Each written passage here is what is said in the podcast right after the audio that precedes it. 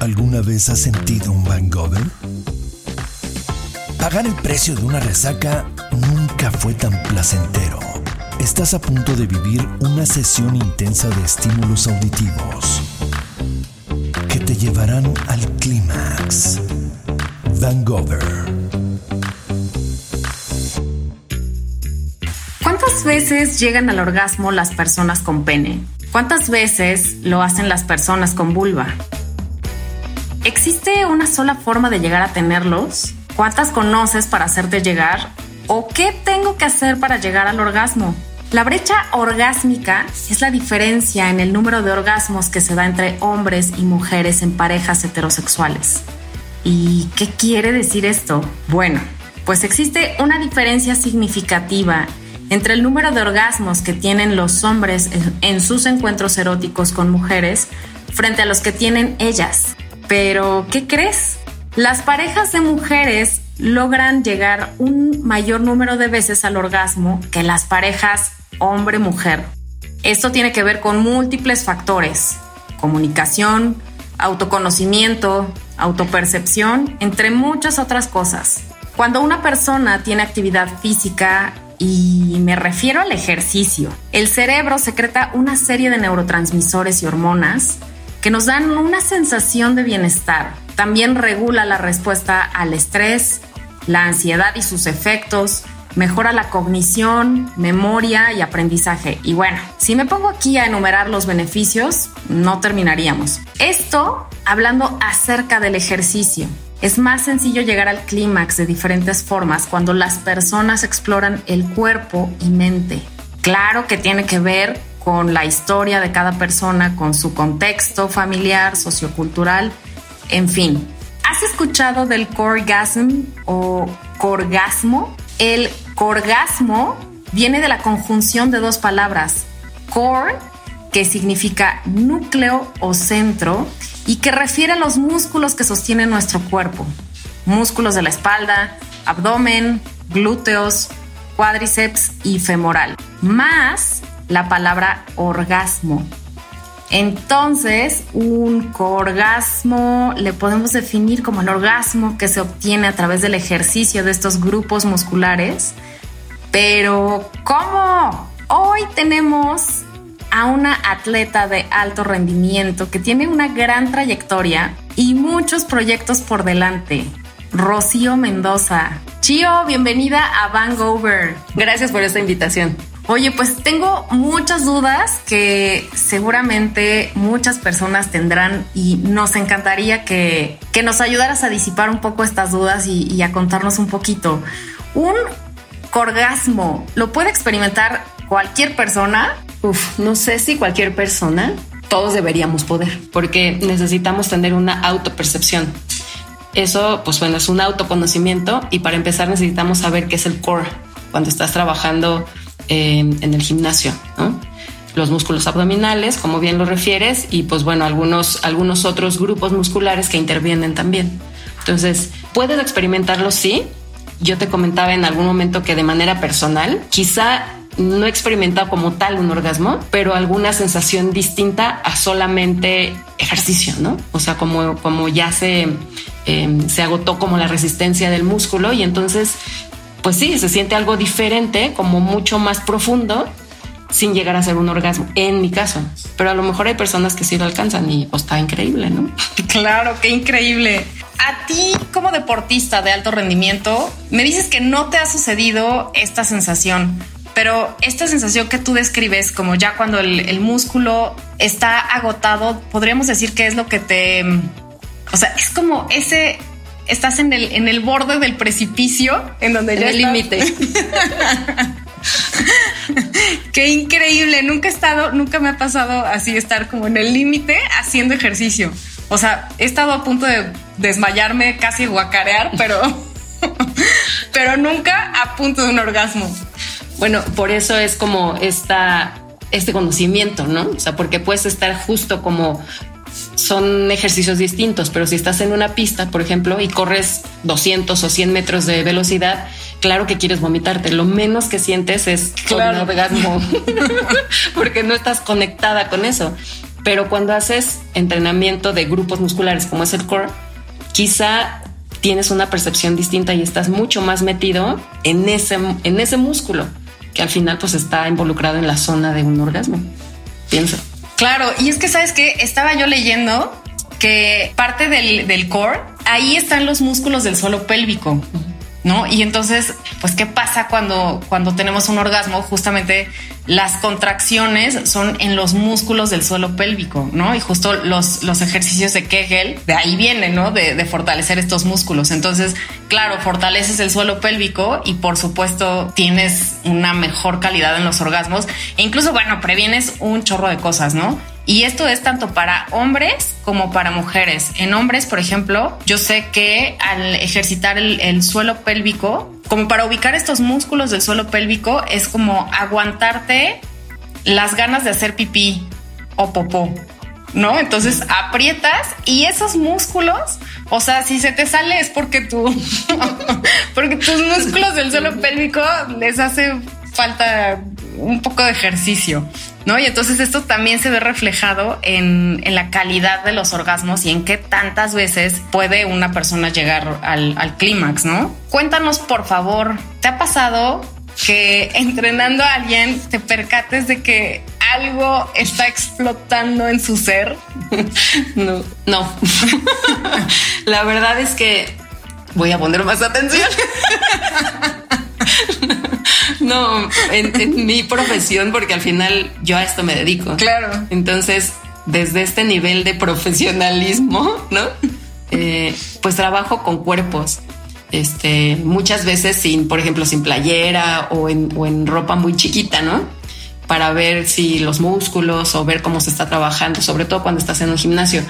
Pero la verdad es que por profesionalismo trato de ver lo que tengo que ver, ¿no? O sea, que es como el músculo y cómo está cortado o no, cuánta grasita hay o lo que sea. Pero seguramente, pues sí, en algún momento, este, pues ha de pasar, ¿no? O sea, y, igual a lo mejor los hombres puede ser mucho más fácil Justo. ver porque pues se nota. ¿no? A simple vista. La verdad es que he sido como muy cuidadosa en en no fijarme, más bien. No, no, no, yo no sé si, yo, no sé si es como, yo lo llamaría muy cuidadosa. sí.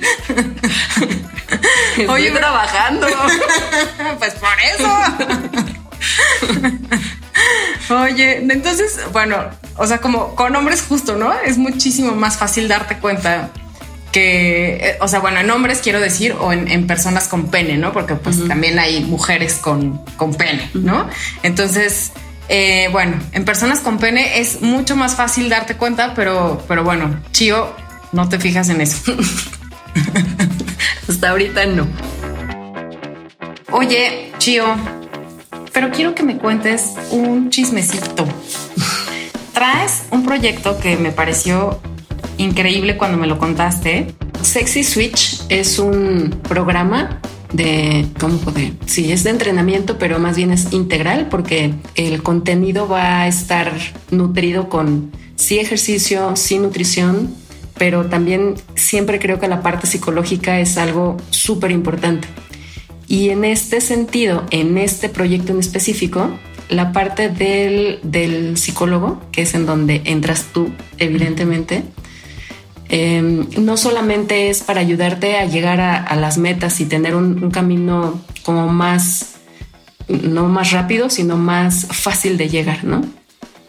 Para poder establecer objetivos y hábitos y cambio de vida y demás, ¿no? Y como para tener como estas pequeñas dosis de voluntad que, ustedes como psicólogos tienen, em, tienen la forma de darnos estas herramientas.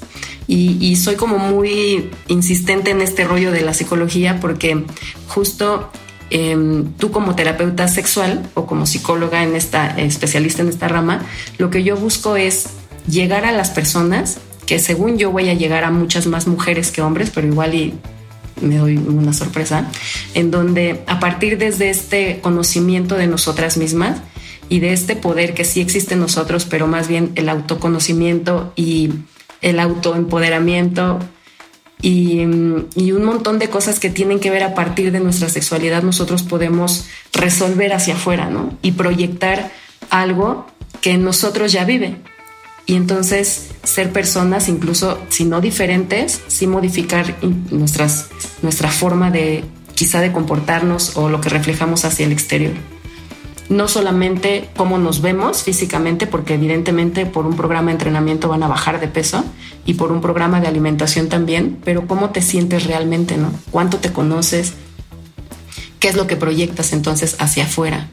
Entonces, creo que este, este connotación de sexy switch es eso, ¿no? Es, es, como hacer un, un, match, ¿no? Entre la persona y la parte, nuestra sexualidad, que tiene todo que ver con lo que, cómo nos rodea, cómo nos, nos comportamos hacia, hacia el mundo, ¿no? Lo que representa. Y va a estar muy padre porque quiero hacer un cierre con un, un estudio fotográfico bien bonito este, que a lo mejor muchas no nos atrevemos a hacer, ¿no? A lo mejor sí tiene que ver con lo estético, pero creo que tiene que ver mucho más con, híjole, no, pero yo nunca he posado así o nunca me voy a atrever y a la vez tengo un montón de ganas de hacerlo, ¿no? Y algo no nos deja. Y no es el físico. Creo que son como muchas creencias a lo mejor que tenemos y tabús, ¿no? Que existen en nuestra cabeza, que eso es para lo que te necesito. Venga, oye, ¿cuántas ¿cuántas semanas o cuánto tiempo eh, es este, este switch, este cambio? En un proceso de entrenamiento por lo menos necesita 12 semanas para que fisiológicamente haya cambios. Antes de ese tiempo es muy complicado poder incluso prometer, ay, voy a bajar tantos kilos o se me va a marcar un musculito o lo que sea, ¿no? Entonces son mínimos, son 12 semanas, van a ser 12 semanas en donde tiene que estar involucrada la, alimentación porque no hay mejora en tema estético, la verdad. La, estética se hace en la cocina, ¿no? no en el entrenamiento. Y el entrenamiento, como dices, segrega un montón de cosas que nos hace meternos como en un, en un bucle bueno, ¿no? Y con tu ayuda, pues bueno, creo que 12 semanas apenas nos acerca a un wow, esto también lo pienso yo y también lo quiero, ¿no? Porque creo que la transformación mental o psicológica, emocional y todo esto que tiene que ver con tu rama, tarda un montón de tiempo, ¿no? Son procesos, en mi caso, por ejemplo, pues muy largos, ¿no? O sea, yo llevo en terapia he estado siempre mucho por el lado del deporte, porque siempre estuve en terapia, pero mucho deportiva, ¿no? Como para alcanzar metas y como para, viene el campeonato y tengo miedo y tengo nervios y cómo abordar las competencias y los entrenamientos y las exigencias y demás. Pero hoy he vivido un, momento, estoy en un momento de vida en donde sí voy a terapia, o sea, tengo terapia, pero no tiene que ver nada con la parte deportiva, ¿no? Entonces, como a mis 45 años, como conocerme y reconocer quién está dentro de mí, ¿no? No solamente la que hace ejercicio y la que ganó o la que le encanta el triatlón, sino quién vive de verdad dentro. Y este descubrimiento difícilmente creo que pueda ser en una semana. Claro. Sí, sí, en una sesión, ¿no? Porque a veces, como bien lo dices, a veces no hace match esta parte, este, esta parte exterior, este físico que las personas puedan tener con lo que uno siente, ¿no? Está muy cañón que en algún momento platicaba yo con, con, con alguien que a veces hasta las top models tienen muchos más complejos de los que pensaríamos, ¿no? Que a pesar de que tienen cuerpos asasazos y caras hermosas y todo, o sea, podríamos pensar que una, una vida perfecta, ¿no? Emocionalmente hay muchas, no, no me atrevería a generalizar, a generalizar porque no conozco a ninguna, pero, pero sí se escucha de, de muchas personas que tienen pues muchos problemas emocionales y que finalmente pues sí se reflejan como en en la vida. A mí me atrapó este, este proyecto porque, bueno, pues porque me encanta mi tema, ¿no? A mí me, me, encanta esto que hago. Y la verdad es que creo, verdaderamente pienso que la gente cuando, cuando se atreve como a incursionar en esta parte emocional y haces como esto, esto de manera integral en la parte de la alimentación, que, que como bien dices es súper importante eh, la psique y la parte física, el entrenamiento físico, me parece que es así, fundamental también de pronto voltear a ver qué tan, qué tan satisfecha o satisfecho estoy con, con esta parte de, mi sexualidad, ¿no? Siempre he pensado que hay una correlación entre entre mi, entre la autopercepción y la manera en la que vivo mi sexualidad. En este proyecto de Sexy Switch, llama mucho eh, mi atención que bueno, todo lo que podemos hacer, ¿no? Y en esta parte de la sexualidad, pues de pronto habemos muchas personas con vulva que, que nos dan pena muchísimas cosas, ¿no? Más allá de como de la lonjita o de lo que sabes como de la, de la apariencia, a veces ya como en el encuentro, el, oye, apaga la luz, ¿no? Es a veces como no nos damos cuenta de que todas las vulvas son bien diferentes, ¿no? Y entonces como eh, para mí sí el, el hecho de poder ver tu vulva, porque cuántas de nosotras o de las personas con vulva eh, ha hecho una autoexploración, ha hecho este autoerotismo, masturbación, ¿no? Con un espejo en mano. Yo creo que pocas personas eh, lo han hecho para ver el cambio de coloración, eh, sabes, esta saturación que hay como en, en órganos sexuales por la sangre, sabes, todos estos cambios, estos cambios, la erección del clítoris, la lubricación, yo creo que poco nos damos el, el espacio y el tiempo para poder hacerlo, ¿no? Porque vivimos, a ver, vivimos al mil y vaya que lo sabemos, ¿no? Entonces como darte en vez de cinco minutos, así chaquetita y rápido, pues hacerlo, no sé, una media hora por lo menos, ¿no? Que, que bueno, pues te da chance de agarrar el espejito y conocer qué es lo que tienes ahí guardado entre las piernas y que a veces poco usamos, poco vemos y y conocer como esta diversidad, a mí, esta diversidad de, formas, de colores, eh, me parece que es bien importante, ¿no? Y es de pronto como lo que te hace voltear a verte a ti para, claro, para poder empoderarte desde otro ángulo, ¿no? También. Pues sí. desde, justo desde ese ángulo súper poderoso, ¿no? Claro. Que lo considero muy poderoso y no porque todo el tiempo estemos con una chaquetita, pero es que es que conocerte y aceptarte, reconocerte más bien, ¿no? O sea, lo que ha pasado como en el tiempo, porque obviamente no es lo mismo a los 14, 15, 8 años y a, las edades que pues tenemos, ¿no? Ay, hija, no sé, a mí yo creo que sí me ha pasado desde los 6. sí, pero no, a ver. No es que no sea normal que lo hagas, sí, pero más bien es justo eso, porque tú vives en este en ese mundo, ¿no? En este en este autoconocimiento. Porque tú eres una caliente desde los seis. No. O sea, sí, la neta sí. Bueno, no sé. Pero cuánto, o sea, no, yo puedo decir que el no, a ver, el 90% o más seguramente, o sea, solamente personas, así me atrevo yo creo a decir y asegurar que las personas que viven en esta especialidad que tú tienes, ni siquiera los psicólogos, o sea, los no, los que están especializados en este estudio, de, en este conocimiento, quizá sea algo curioso, pero yo nunca lo había pensado, ¿no? O sea, así como, mm, y no por, por morbo ni nada, ¿no? O sea, sino, no me llega a la cabeza para pensar, si hay mucha gente que no va al psicólogo porque piensa que es algo que no necesita, ¿no? Y cuando es parte de nuestro cuerpo, es como, ve al psicólogo, no estoy loco, no es que es una parte del, cerebro, o sea, es, o al psiquiatra, ¿no? Por ejemplo. O sea, como por qué les da pena o nos daría pena decir voy al psiquiatra y no te da pena decir fui al oculista. Si es un órgano, lo mismo pasa, ¿no? Claro. Ahorita que lo estás diciendo y lo pienso así, es que, a ver, nunca lo he hecho así, ¿no? Porque no he tenido la necesidad o no sé, pero seguramente como yo, todas o todos, ¿no? O sea, no sé cuántos, muy poquitos seguramente. Entonces, como estos temas, yo creo que tenemos muchos, ¿no? Y el poder conocernos y a lo mejor no solamente de estos órganos em, como tal sexuales o, por ejemplo, la vulva, a mí me pasó en, este tiempo que, a ver, como muchos dicen, date un abrazo, ¿no? Estar contigo o sea, contigo no solamente explorándote, sino contigo, ¿no? Yo nunca había sentido mi abrazo, o sea, yo nunca, qué raro, nunca había sentido mis manos en, mi, en, mis brazos, ¿no? O sea, realmente sentirlos y, sentir que me abrazo. Y fue espectacular.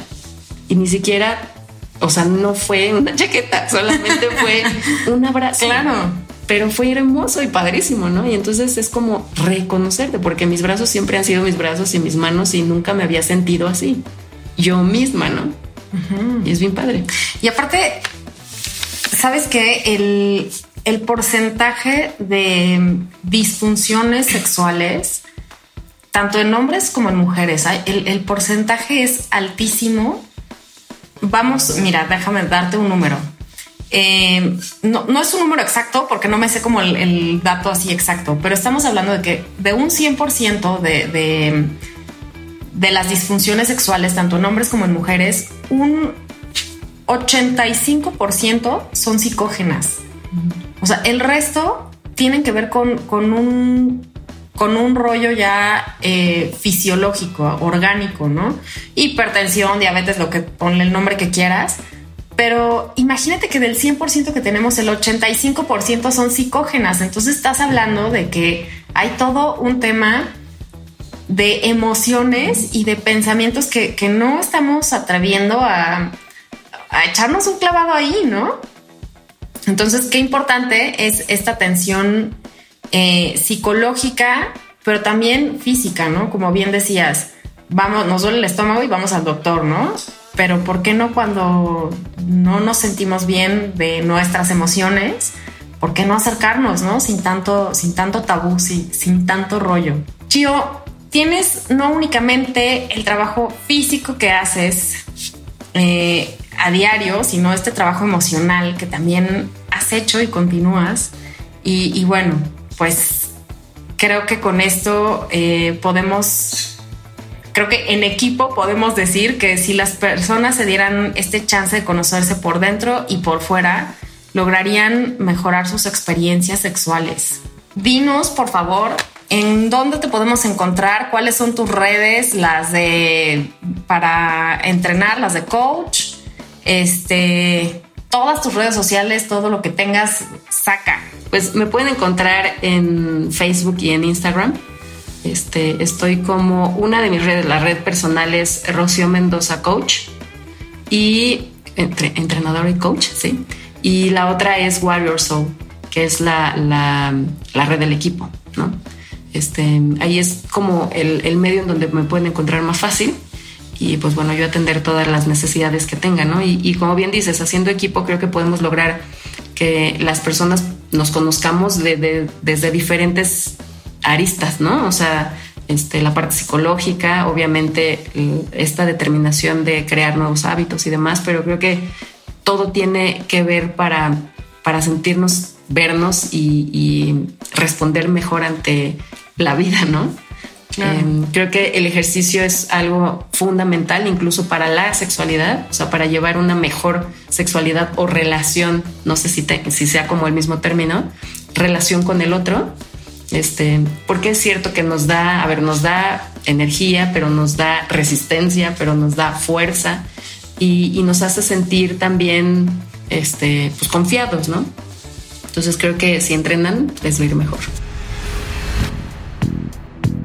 Van Gogher, el orgasmo auditivo que te dará la mejor de las resacas. Mi pues vámonos al top 5 de posiciones, no, no, bueno, no son posiciones sexuales, son posiciones para hacer ejercicios o ejercicios para potenciar un orgasm. vámonos de menos a más, ¿te late? El crunch, a lo mejor. este, el crunch a lo mejor también en una silla, con las piernas como a 90 grados. ¿Nos puedes explicar cómo es el crunch? El crunch es em, tumbado o acostado en el piso, con la espalda pegada al piso y tú, tratando de llegar, por ejemplo, los codos, las manos atrás de la nuca y tratando de llegar a las rodillas que las tienes semiflexionadas también, con los pies pegados al piso. Entonces ese, es como un crunch y hacer como la contracción abdominal, ¿no? Que ese es como lo, pues, importante para poder lograr un, un orgasmo.